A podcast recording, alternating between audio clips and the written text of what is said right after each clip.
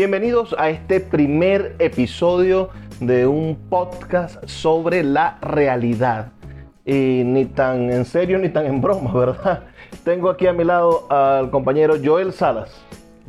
Bueno, saludos Luis y a todos los que nos están escuchando. Nuestro primer programa de Ni tan calvo ni con dos pelucas. Dos pelucas. Hemos dicho también Luis que como eslogan eh, medio en broma, medio en serio, pero este es un tema de hoy que va a ser totalmente en serio por, por lo que significa pues la vida. Vamos a hablar del aborto. Bueno, hoy vamos a comenzar hablando del aborto y comenzamos por un motivo significativo y es que no estamos de acuerdo en el aborto. Yo tengo una posición y mi amigo Joel tiene otra, pero me gustaría comenzar por, por, por algo, por el asunto de la falta de planificación familiar y la manera en la cual esa falta de planificación familiar puede conseguir en el aborto una solución para el progreso del país. ¿Por qué por asuntos morales y religiosos le vas a negar la oportunidad al país de progresar y de desarrollarse científicamente? Es decir, si tú tienes la medida científica para conseguir una solución a un problema, ¿por qué no ejecutarla? Aprovecho, por cierto, hablando de la ciencia. No son por razones religiosas ni morales, es precisamente por razones científicas y éticas. La ciencia ha demostrado, digamos, los estudios más avanzados en embriología, en genética, en biología, ha demostrado que la vida se produce al momento de la concepción. Es decir, en la unión del espermatozoide con el óvulo ya hay vida. Comienza a generarse la vida, la singamia, cigoto, y de ahí para adelante son en cuestiones de horas, ya hay un ser vivo. Por eso que yo refuto cuando los movimientos proabortistas hablan de la, eh, que la mujer tiene el derecho a decidir sobre su cuerpo no es su cuerpo, es otro cuerpo. El, el, problema, si partimos de que la vida ya en menos de 48 horas hay vida dentro del cuerpo de la mujer, una vida que, según tú estás diciendo, no le pertenece a la mujer, ah, entonces estaremos diciendo que la pastilla del día siguiente es un método abortivo. Es abortista, totalmente. Claro. O sea, estamos en posiciones mucho más diametralmente opuestas de las que creo. Porque hoy en Estados Unidos los conservadores religiosos, que son los que llevan esa bandera, han impuesto en algunos estados la prohibición del aborto total. Han, pro, han, han, producido lo que nosotros en derechos humanos conocemos como el retroceso de los derechos, porque hasta cierto punto en los años 70 y 80 se había conseguido el logro de que el aborto fuese legal con ciertas, tipo, con ciertas tipologías, Ahorita vamos como, para... como en Venezuela donde hay ciertas excepciones para que se produzca un aborto o donde el aborto no es crimen, no es, no, no es, no es un hecho punible. Pero en Estados Unidos hoy los fanáticos religiosos, que son los que llevan este, este, este escudo del Provida, bueno, han hecho del tema un tema verdaderamente inadmisible. Y hoy en esos estados se echó para atrás hasta el aborto por violación, el aborto por problemas médicos hacia la madre. Es decir, cualquier tipo de aborto está prohibido hasta la píldora del día después. Bueno, fíjate, eh, te insisto, no son razones religiosas, no son razones morales como lo planteaba, son razones estrictamente científicas. Es decir, cuando yo te digo que allá hay vida, entonces el principio es de la vida. No hay retroceso en los derechos, como lo estás planteando, todo, todo al contrario. Es decir, si vamos contra la vida, es una involución en cuanto a los derechos humanos, porque el principal derecho humano es el derecho a la vida. Si decimos que hay vida, que la ciencia es irrefutable, porque ya soy irrefutable, eh, está demostrado, eh, los avances en genética, en embriología, como te digo, en biología, afirman y reafirman que hay vida desde la concepción, entonces allá hay un ser vivo. Es decir, allá hay uno, un miembro más de nuestra especie que es independiente y distinto a los padres que lo están creando. Por lo tanto, es un sujeto de derecho. Pero es que hay tanta vida como puede haber en cualquier otra forma de vida de las que deliciosamente nos comemos a la parrilla. Entonces, sí, pero aquí está hablando de la especie humana. Bueno, o sea, pero vas a tratar contra uno de tus miembros. Es, pero, lo, que estamos, es lo que se está discutiendo. Es decir, eh, cuando, cuando tú decides sobre lo que está dentro, está diciendo sobre otro de la especie. Es decir, de la especie humana. Porque lo que está creciendo allí no es una planta ni es un animalito distinto que después evoluciona a salir y se convierte en un bebé. No, desde ya es un, es un ser vivo humano de la especie humana. Digamos que tiene una carga genética humana. Pero para ser humano yo creo que hay otras condiciones que imponen la humanidad. Es No. decir, hay, hay un principio que es el principio que se respeta en casi todos los países donde hay aborto, ah, que es el principio de la conciencia, de la viabilidad de la vida. Es decir, sin la madre no hay viabilidad de la vida de ese, de ese gameto. Lo cual no le da el derecho a atentar contra ella. pero le da el derecho a la madre a decidir si ella va a ser objeto de un proceso que no dependa de ella. Cuando se da el aborto o no, decías tú, de estos amigos fanáticos religiosos, conservadores, ultra de lo que estabas planteando. Por ejemplo, el término Venezuela en su código dice se permite el aborto cuando la madre corre peligro. Ese es el, el- el El- más antiguo de el- los abortos en Venezuela. más antiguo el aborto en Venezuela, correcto. Ahora, allá, allá operan dos principios. Dos principios. El principio del, del doble efecto, por ejemplo, donde buscando salvarle la, la vida a la madre por problemas, complicaciones de salud, como efecto colateral, el feto muere. O sea, no había intención ni había una premeditación de, de, afectar o de atentar contra el feto. Ocurrió tratando de salvar la vida de la madre, es decir, buscando un bien, ocurrió un mal. Ese es el efecto llamado al principio de doble efecto. El otro es el, el único bien posible, que por ejemplo, si hay fetos que elevan sustancia, producen sustancias que afectan la vida y, y ponen en riesgo la vida de- de la madre. En este caso, hay que decidir sobre el aborto. ¿Por qué? Porque en este caso el feto va irremediablemente a morir también antes de nacer y se va a llevar a la madre con él. Entonces allí se decide. Entonces es- el único bien posible es salvar a la madre. Entonces sobre esos aspectos yo no tengo ningún tipo de, de discusión. Sobre el tema de, la- de las violaciones, fíjate. Eh, el aborto primero no quita el trauma de violación. Estudios indican que incluso lo puede complicar más, porque le, le suma eso la sentimiento de culpa, entre, entre otros aspectos post-aborto que ocurren como trauma psicológico.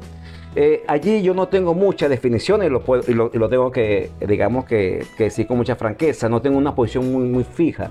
Eh, sí conozco de casos eh, como esta bailarina Ana Luisa Boquedano, creo que se llama, 54 años. Ella fue producto de una viola- violación.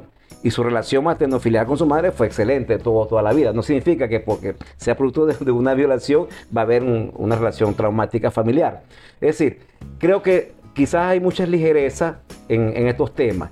Pero lo que te quiero significar, Luis, para un poco para llamar la, la atención, es que cuando se argumenta sobre el tema del aborto, eh, ¿qué se argumenta? Bueno, casos de violación, casos de incestuosos. No, no, eh, yo- este, pero, pero es que esos son minúsculos estadísticamente hablando. A mí me gusta el gran caso. ajá. a mí me gusta argumentar sobre la libertad que debe de tener el individuo y el control que tiene el individuo sobre su cuerpo.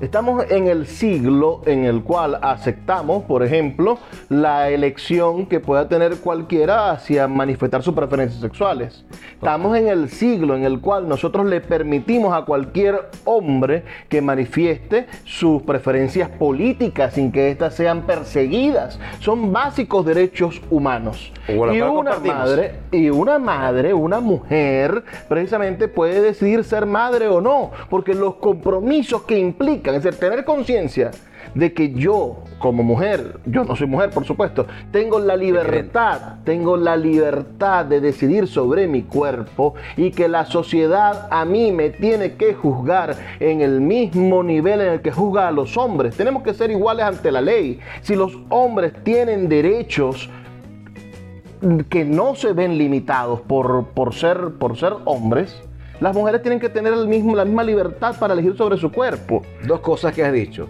La libertad de la mujer para elegir sobre su cuerpo y decir si es madre o no, que son dos grandes argumentos del, del movimiento pro-abortista.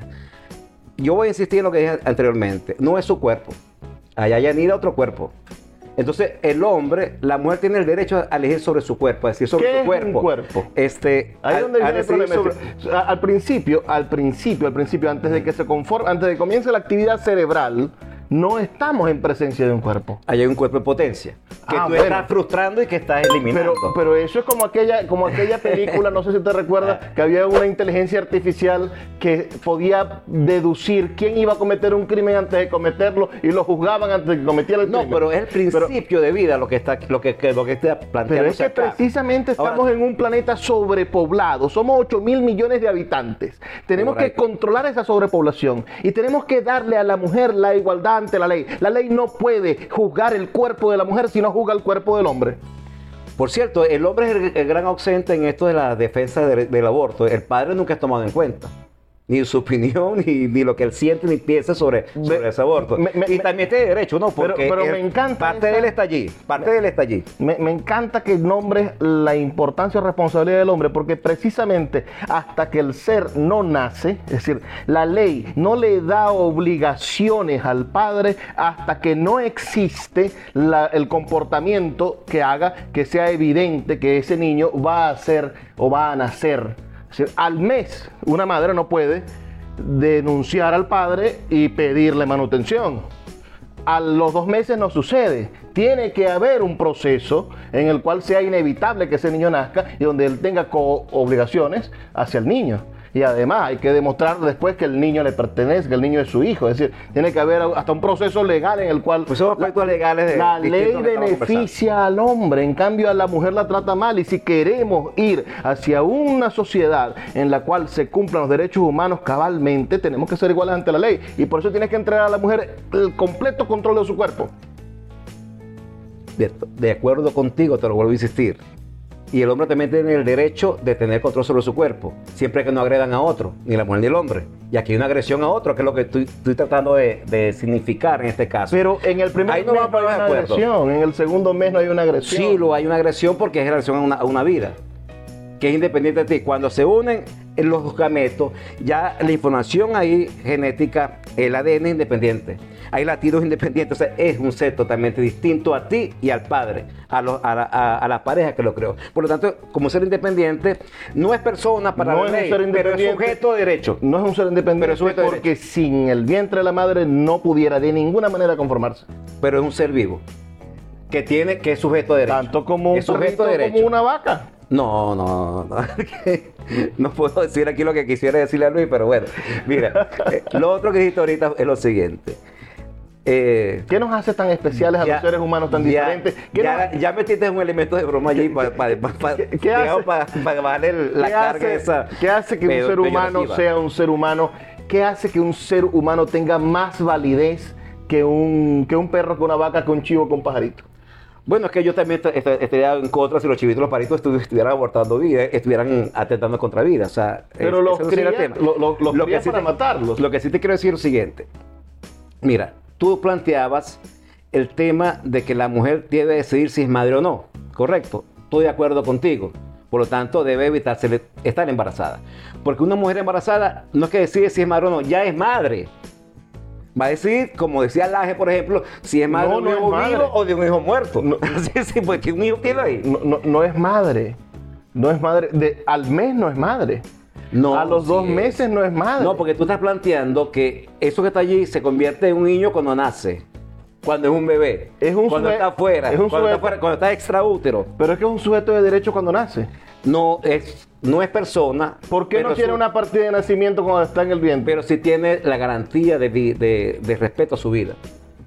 Por eso es que se prohíbe, por cierto. lo que hay, lo que hay que garantizar realmente no es al ser supuesto que condiciona la acción patrimonial de que va a alimentar una familia, de que va a ser, de que tiene un padre, de que tiene una corresponsabilidad, etcétera, etcétera, etcétera. Por cierto, que todas las responsabilidades caen sobre la mujer no sobre el hombre, sino hay que respetar al ser que ya es sujeto de derecho, que es la madre.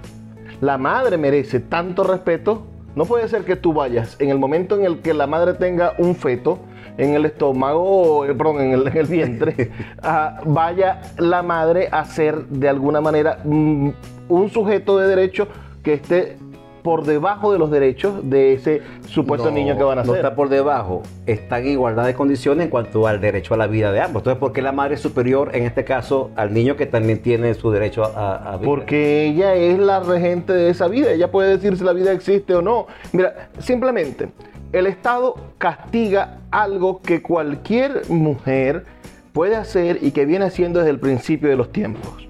Los medicamentos abortivos están en todas las civilizaciones, desde la antigüedad hasta ahorita, en las civilizaciones indígenas, en las civilizaciones africanas, en las civilizaciones occidentales, en todas ha habido medicamentos abortivos, ha habido lavativas, ha habido diferentes procesos para, para consolidarse el aborto. Hoy tenemos abortos químicos y tenemos abortos quirúrgicos que garantizan la estabilidad y, y la supervivencia de la madre. En América Latina se mueren cerca de 6 mil mujeres al año por practicarse abortos sin el acompañamiento médico. Pero esas son las que fallecen, que son las que hacen ruido. Pero hay millones que abortan que abortan todo el año, durante todo el tiempo, que tienen el derecho de hacerlo y el Estado las criminaliza solo porque son mujeres.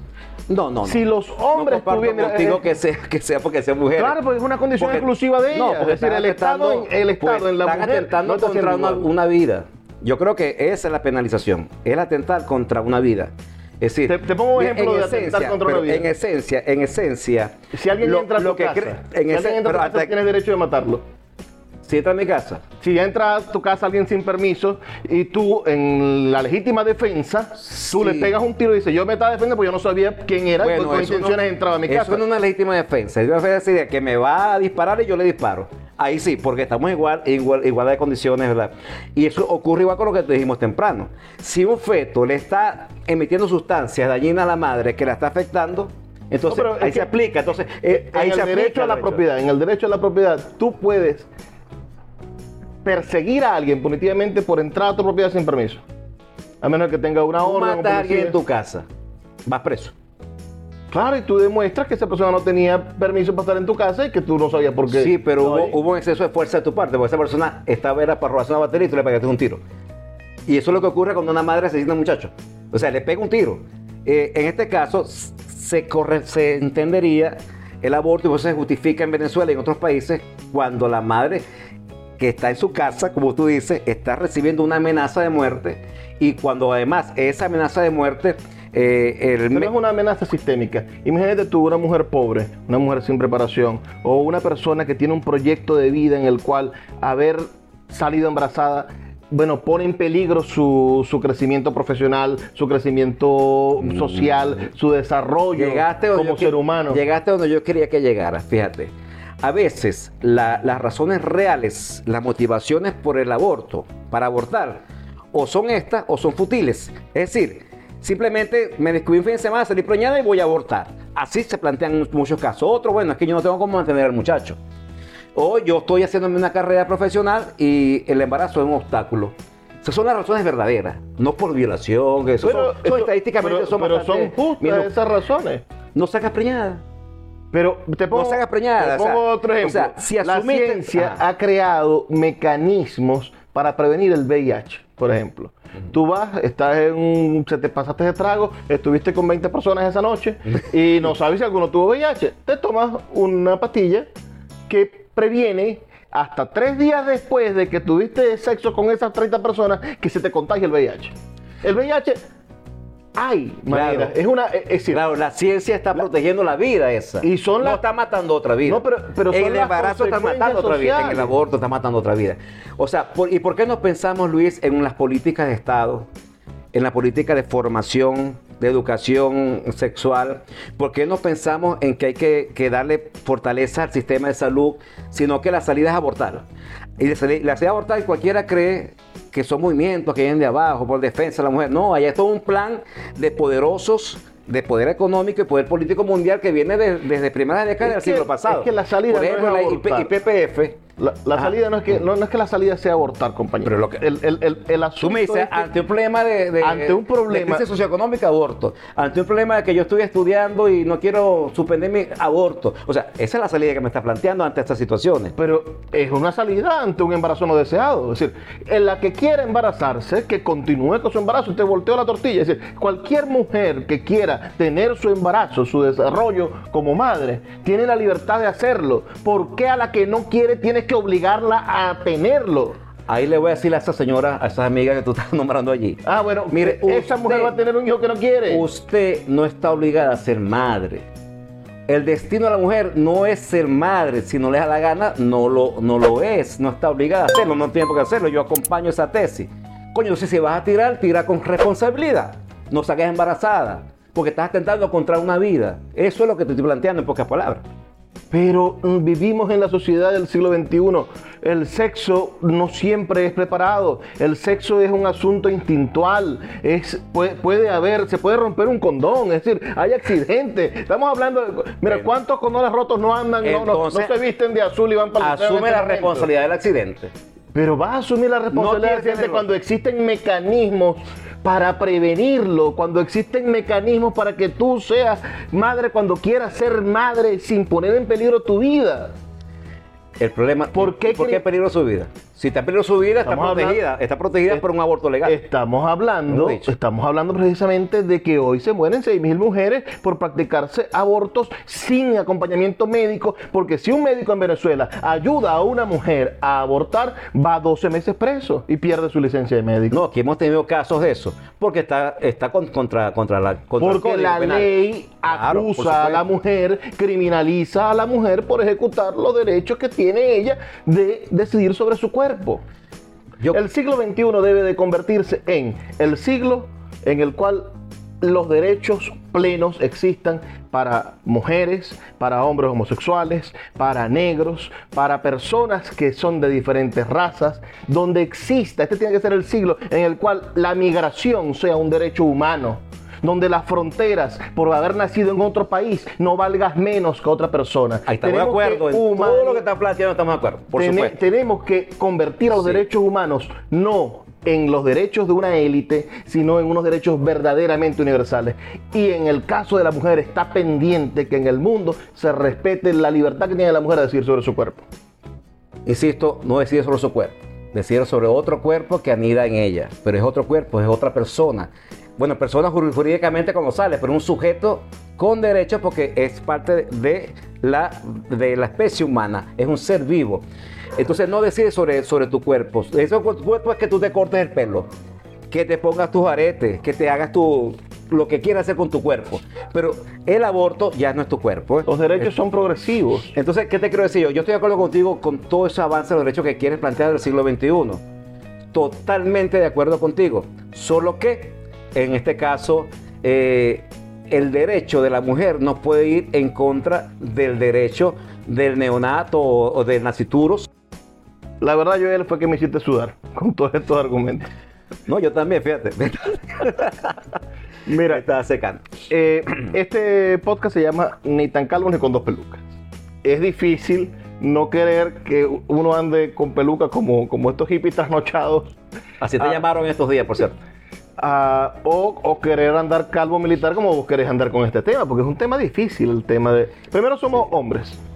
Estamos conversando sobre algo que verdaderamente no nos pertenece. No me vas a hablar porque no puedo hablar de eso porque yo no tengo útero. Claro no, que no, sí. no, no, no he dicho que no, no- que no puedes hablar sobre eso, Ah. pero es un tema que toca profundamente a la mujer en el Claro, siglo XXI. claro. Estamos en presencia de que la mujer está en la búsqueda de sus reivindicaciones.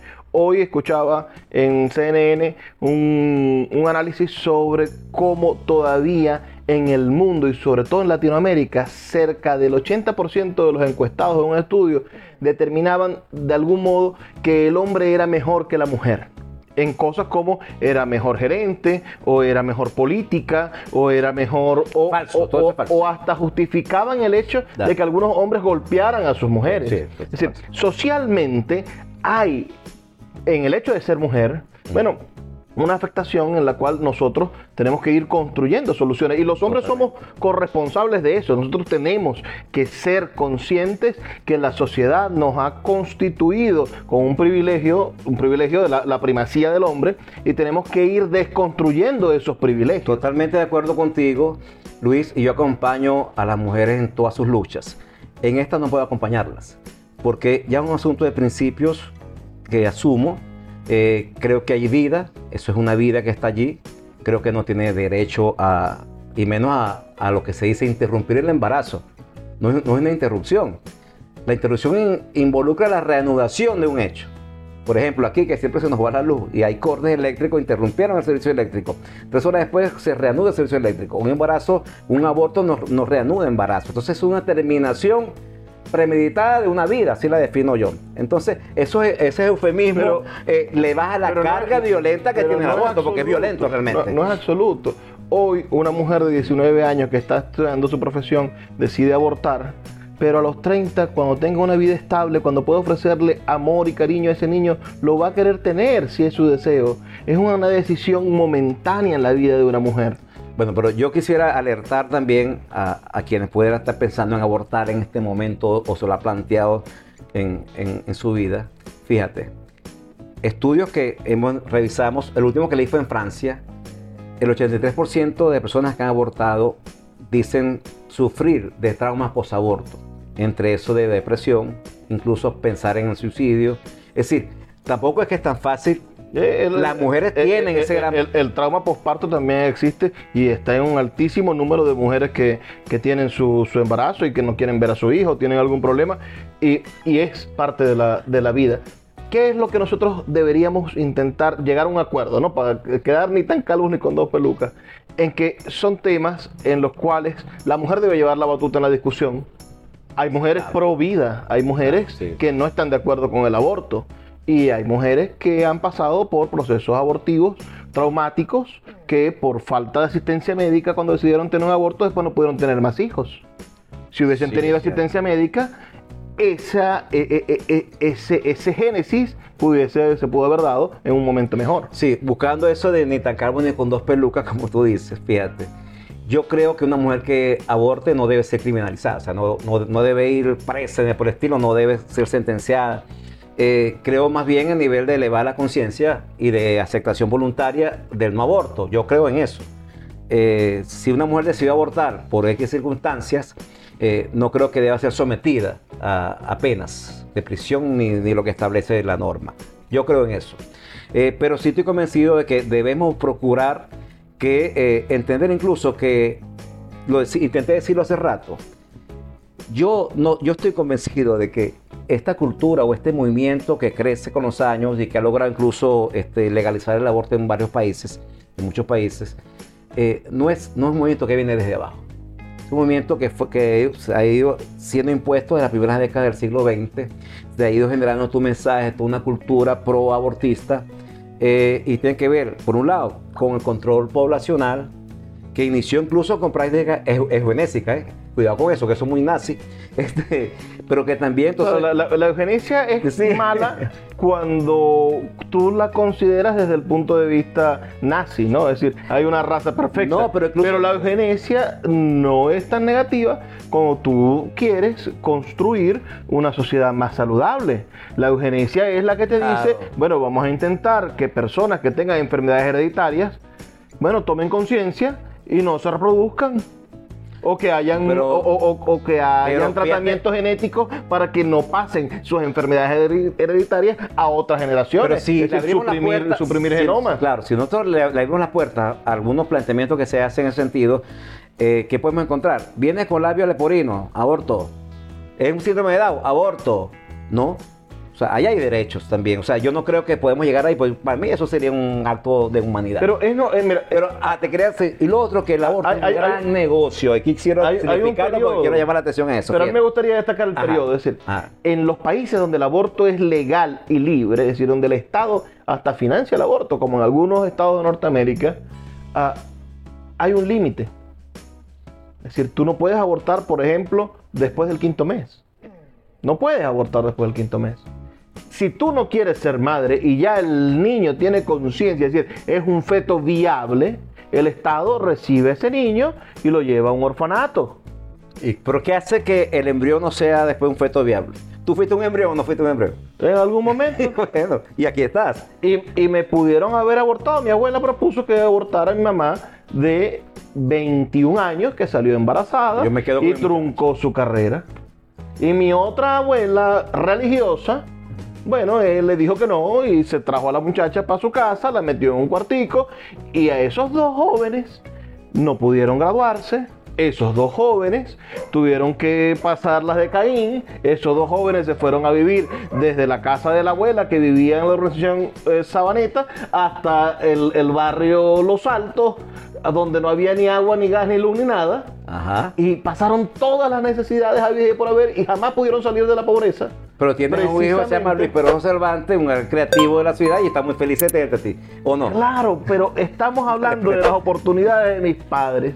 Es decir, ¿de qué manera cada individuo puede contribuir mejor a desarrollar la sociedad si tiene mayores oportunidades? Si ellos hubiesen tenido la posibilidad de que el Estado les dijera, si ustedes no están preparados para ser padres ahorita, ¿Y por qué no, tienen, no- es decir, eran dos estudiantes que vivían y dependían del dinero de sus respectivos padres, no estaban produciendo. Ahora, ¿y por qué no apuntamos hacia, hacia esas políticas de Estado, por ejemplo?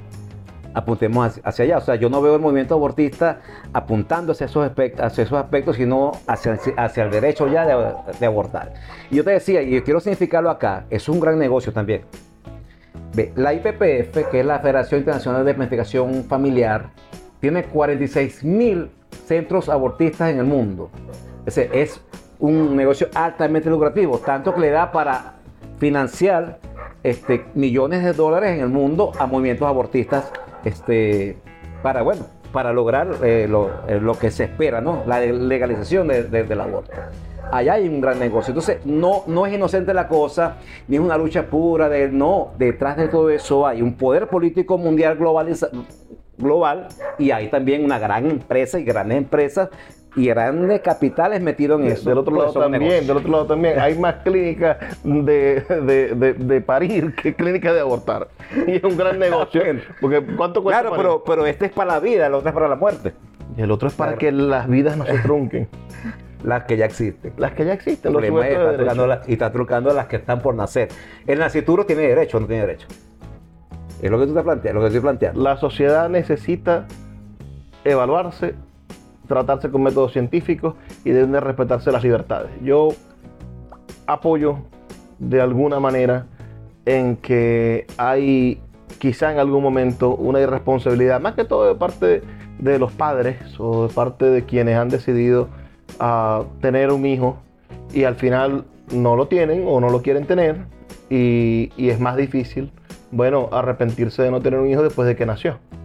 Entonces, habría que evaluar esas necesidades, Sí. necesidades que tiene la sociedad, no desde el individuo, sino la sociedad en general, de poder regularse y de poder tener familias más felices. Bueno, Luis, estamos llegando ya al final del programa. Eh, que más creo que nos pasamos unos minutos. Decirles a las mujeres que si me opongo al, al- al aborto como está planteado, este, no es que estoy en contra de la mujer. Yo la acompaño en todas sus su- sus luchas. Creo que la mujer, ante la ley, no solamente que somos iguales, debemos ser iguales, sino también culturalmente debemos ser iguales. Tú decías, hay que de- deconstruir incluso y eso rompe el machismo y todas estas cosas. Eh, creo en eso por razones de, respeto a lo que yo creo debe ser respeto a la vida, un principio de vida, porque creo que esencialmente, en esencia lo que nace y lo que se forma allí ya es vida, por lo tanto si es vida, es miembro de una especie humana y es sujeto a derechos, eh, yo me opongo de, de esa manera. Sa- ¿Sabes que están estudiando crear vientres artificiales? Sí. Ah, y los pro vida, estos que no quieren que las mujeres aborten, entonces también se escandalizan porque se va a deshumanizar el parto. No, ni tan calvo ni con dos pelucas. Nos vemos la semana que viene. Gracias.